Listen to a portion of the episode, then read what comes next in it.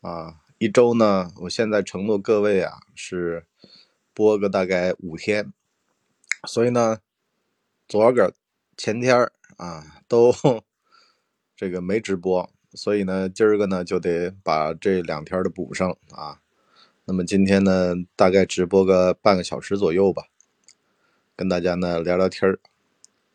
最近呢，我看了一个电视剧。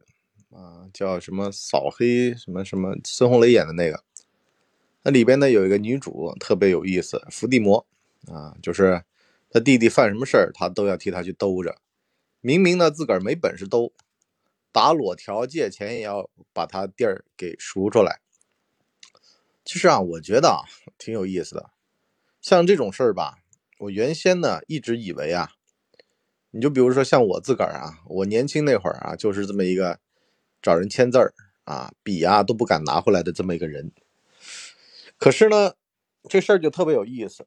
我的长辈呢，就不是那种精明的长辈儿啊，就活得有点糊涂、糊里糊涂的活了一辈子的长辈儿。我们家长辈儿呢，就没有那么多的心眼子，也不会给我铺那么好的路。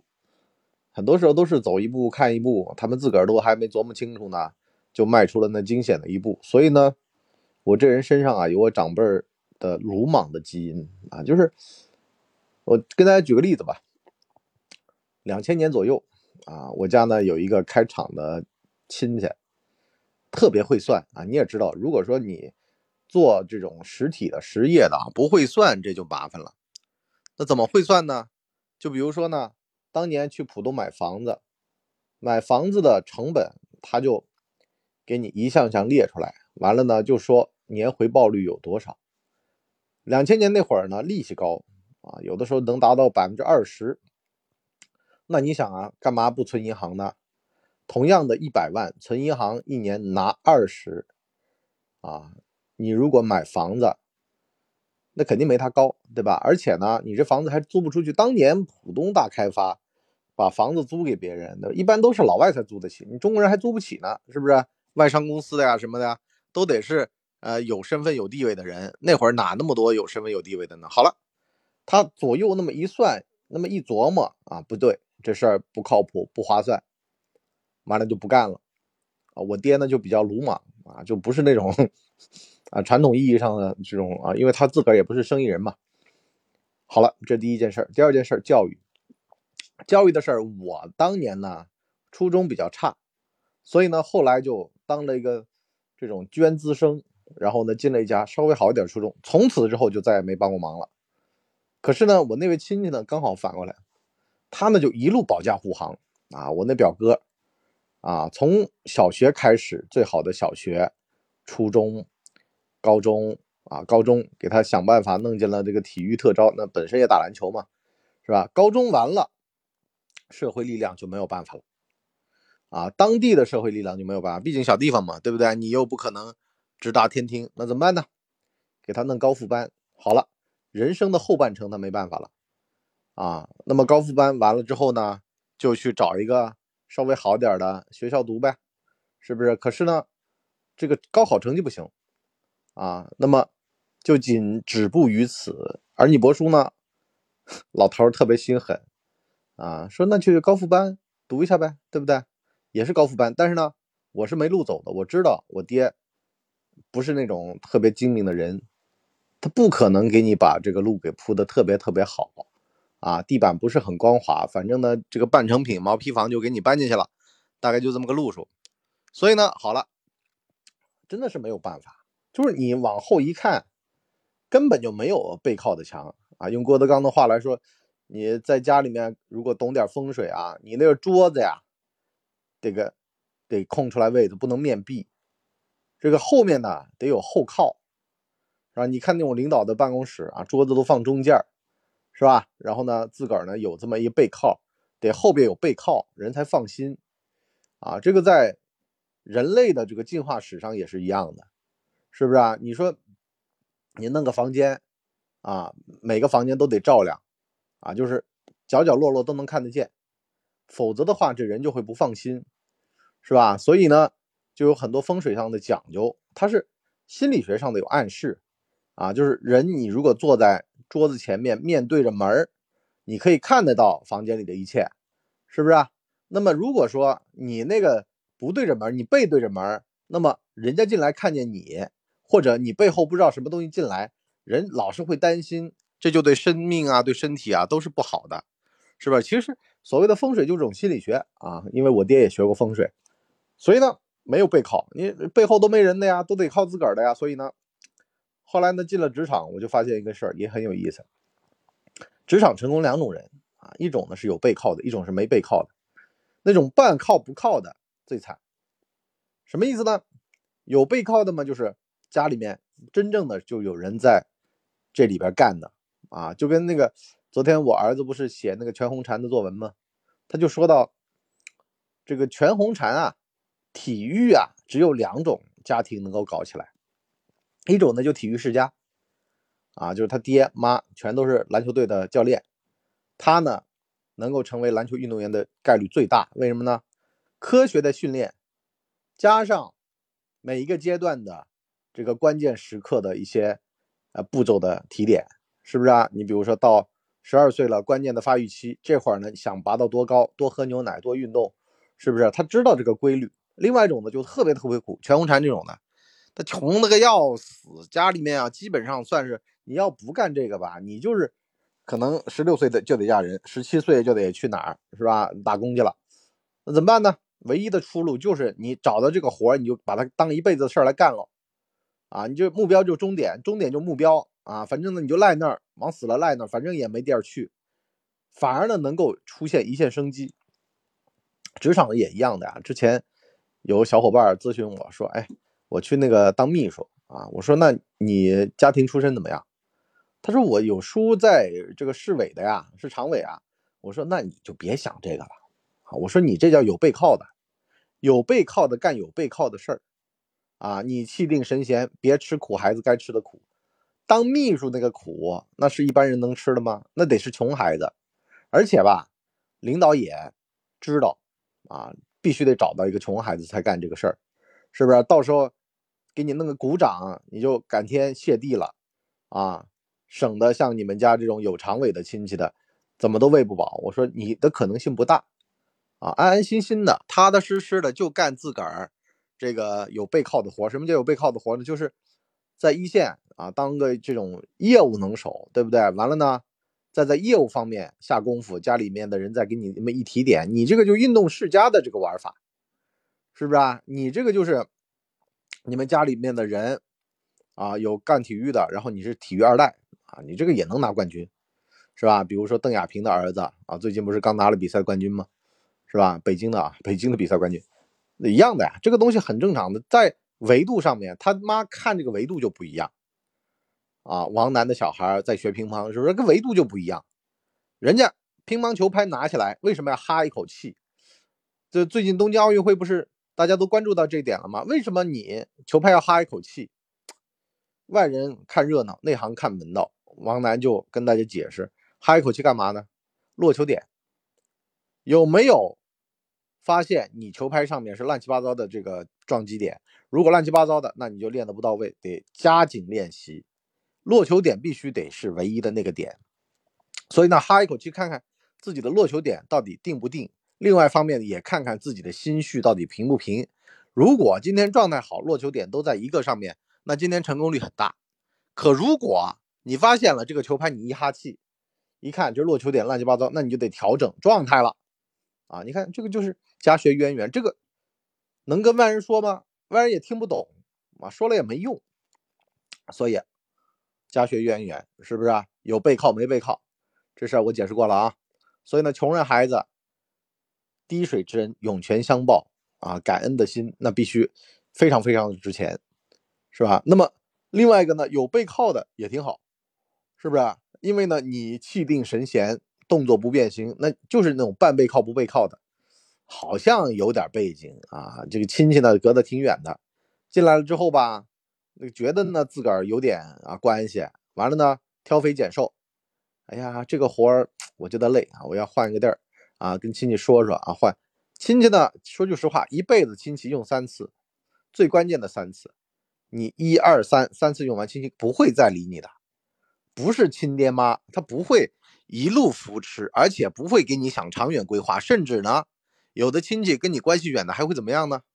一次性买光，啥意思啊？就是你过你条件，你要求特别过分，是不是？那行，我就把你最过分的那个要求给你做了。你不是不切实际的想要说换个地儿吗？好的，我给你想办法运作换个地儿。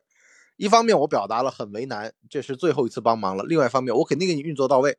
但是至于后续有没有得罪人，后续怎么样那我不管，是不是啊？那我最好就是能够把你这个事儿一揽子办完，然后呢，你欠我个大人情，以后再也别来找我。这就跟借钱是一样的，是不是啊？打个折，一笔塞给你，完了说你不要还了啊，不要还了就最好了。我不想跟你有接触了，因为你们家都是疯子，都是不是明白人呐，是不是啊？本来好好的。要跟你这个把这个事儿给弄弄好的，你偏偏要啊做的这伤外内伤，那行啊，一次性搞定，是不是啊？所以呢，当我们看明白这里面的路数的时候啊，千万要记得啊，教育子女或者说你不能够让他有靠山思维，靠山山倒，靠人人跑，而是呢授之以渔的思维啊，就告诉他这个思考方式，做事儿的方式方法，你包括说。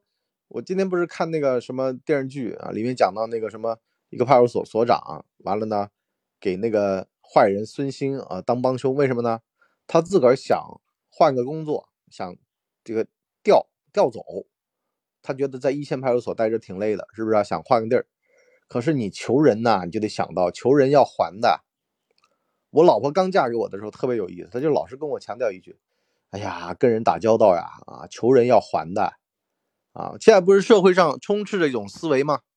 说什么人际关系都是麻烦出来的啊，你麻烦别人，那么人家才会想到要你还，那么一来二去，不就跟谈恋爱借书一样的？我说这种啊，都是刚上社会，完了呢，可能都是同一个文案写的，根本就搞不明白啊里面的这个逻辑。你还你得还得起呀，你还不起你怎么还？所以呢，有一种玩法是什么呢？维度高的人，他就降维攻击，什么意思呢？你不是要我这个人情吗？你不是要我手上这东西吗？那行，你拿投名状啊，你给我干尽坏事儿啊，你给我就是那个黑社会里面的乐哥对飞机的状态。飞机，你想当话事人是不是啊？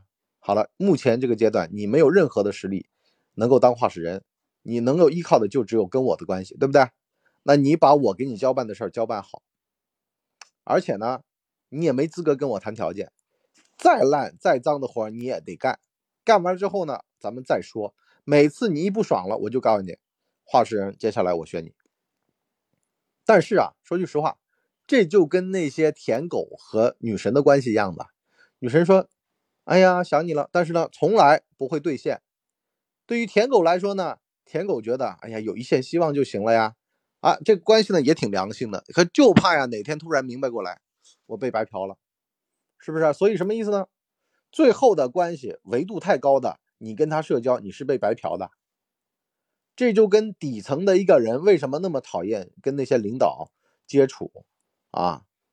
人是趋利避害的，你跟那些领导接触，唯一的结果是什么呢？那些领导说：“老张啊，麻烦你个事儿。”那你是办是不办呢？你不办吧，他说你。目中无领导，你办吧，他不可能会还你的。你给他办再多事儿，他都不可能会还你的，是不是啊？他只有索取，因为你不跟他不对等，只有他麻烦你，没有你麻烦他的事儿。而且你麻烦他的事儿，他基本就不可能会给你办，他就会说原则性的什么的问题啊啊，这个呃目前的什么情况啊，基本上不可能会还你的。也就是说，维度差的太多，只有他麻烦你，没有你麻烦他的事儿。那么。在这个情况下面呢，你就会发现了，啊，像这种的关系的话呢，最良性的实际上是对等，就只有对等的这种条件下面，才能够说啊，你们俩可以良好的进行啊互动啊，哼，啊互帮互助啊等等的，你不要想着哎呀，所以我就说嘛，有的时候你离开了条件去谈结果，啊，都耍流氓，是不是啊？这都是很幼稚的一种情况，你不复杂情况。如果不加以分析，啊，每天都是给你一个模型，完了再让你自个儿套，你能学到什么？为什么说我们做直播呀，有的时候做课呀，一定要说让大家从头听到尾，系统的学习，啊，然后呢，最好是买大全集，就是这套思维框架值钱。我跟你说的这一两句话不一定值钱，因为你不知道前因后果，甚至呢是有一些特殊因素啊，一些条件、一些变量都没有考虑进去的情况下面，不要乱套框架，套了框架那就是个死啊，是不是？老是有人跟我讲，我说我听了你的那个课啊，我去做，我我说你没听完，为什么呢？一个呢加餐版没听，另外一个呢。整套课程没听完，系统性思维是什么呢？你把这个人他的思维学过来，而不是你把他某一个片段的思维学过来，啊，不能这么看问题。所以呢，背靠这个东西呢很有意思啊。你说，当如果有，会产生心理上的优势；如果没有，会产生心理上的劣势。劣势的人未必就不好，优势的人也未必就跑得快。反而是不上不下的最尴尬，我就说嘛，要么从头包到尾，啊，从小学一路能包到你大学毕业工作啊，那也没问题的，只要你的维度足够高，你能包他一辈子，这无所谓，就怕包一半，前半段包了有优越感，后半段呢没有了，产生了自卑感，也就是前半段是有靠的，后半段是没靠的，大部分情况都这样的。为什么前半段有靠呢？进这家公司的时候，进这个行当的时候，刚好是爹妈的盛年。可是呢，等到他四十来岁，他爹妈已经退休了，那么后半段肯定是没靠的。大部分人都这样，你别想着啊能吃一辈子。所以呢，好多时候啊，前半段有靠，导致到呢，他觉得他的实力啊大于运气。到了后半段，他发现他的运气他大于实力，这就是很悲剧的事儿。很多官二代都讨厌在这个事情上面啊，就是好像有靠，但是呢，后来又没靠了，而。更关键的问题在哪儿呢？你最好的办法是什么呢？最好的办法是授之以渔，就这套思考方式、做事儿的方式方法啊，待人接物、谋篇布局的这种手段和这种能力，而不是哎呀，说起来就给他包了吗？啊，那不从这个维度上来看，我经常碰到我们自个儿呃，我们自个儿同事里面也有啊，给给小孩我要给他铺好路怎么的。我说千金难买爷乐意啊，不要给他铺路，真的，你铺什么路呢？是不是啊？有什么好铺的呢？你的路是他的路吗？不是自个儿走出来路。我昨天看那个建军大业吧，建国大业啊，然后讲到孙文回国跟袁世凯就没办法斗争啊，你怎么斗争啊？白捡的一个大总统，转头就送给了袁世凯，不是自个儿争过来的东西不心疼，宰卖爷田不心疼。爹妈铺的，我往死了铺那条路啊，铺的披荆斩棘、呕心沥血的，最后怎么地了？对不对？转头，哎呀，这不是我想要的，直直接就卖掉了，而且便宜的，甚至是不花钱的。宰卖野田不心疼，其实就这么个事儿啊！你再吹牛逼都没用。你说啊，我怎么地怎么地了，是不是？所以努尔哈赤他们家有家训嘛，是吧？让子孙饿着点别吃太饱，吃太饱容易犯浑，是吧？你一个歌手清贫。苦寒的时候吧，能写出好作品啊，比如说作家余华。好了，等到稍微有点钱了，有点地位了，哎呦，我那作品烂的嘞。从兄弟开始，我往后看我就没法看。只有他那活着是好东西。穷啊，其实有的时候也是个财富。他真的没路走，他才能够出好东西。他饿着的时候吧，嗯，这个努尔哈赤他们家家训，饿着的时候吧，气的那个溥仪小的时候跑太监那儿啃鸡腿，是吧？就太监说：“哎呦，别撑着了，是不是？就就就这么个德行啊！你你家里的小孩也一样的，你再富贵啊，你也得让他稍微有点饥饿感啊。就乔布斯说的，‘Stay hungry, stay foolish’。Hungry 呢，就是饥饿感，人得保持那么点饥饿感。Foolish 什么呢？虚心啊，低头，是不是啊？别好像最大的敌人是傲慢的啊！你有点什么身份地位了，然后呢，把手上权力使用到化尽，以为自个儿了不起了，这就是傲慢。”啊，权力这个东西，服务于他人才叫权力，服务于自己那就是自取灭亡。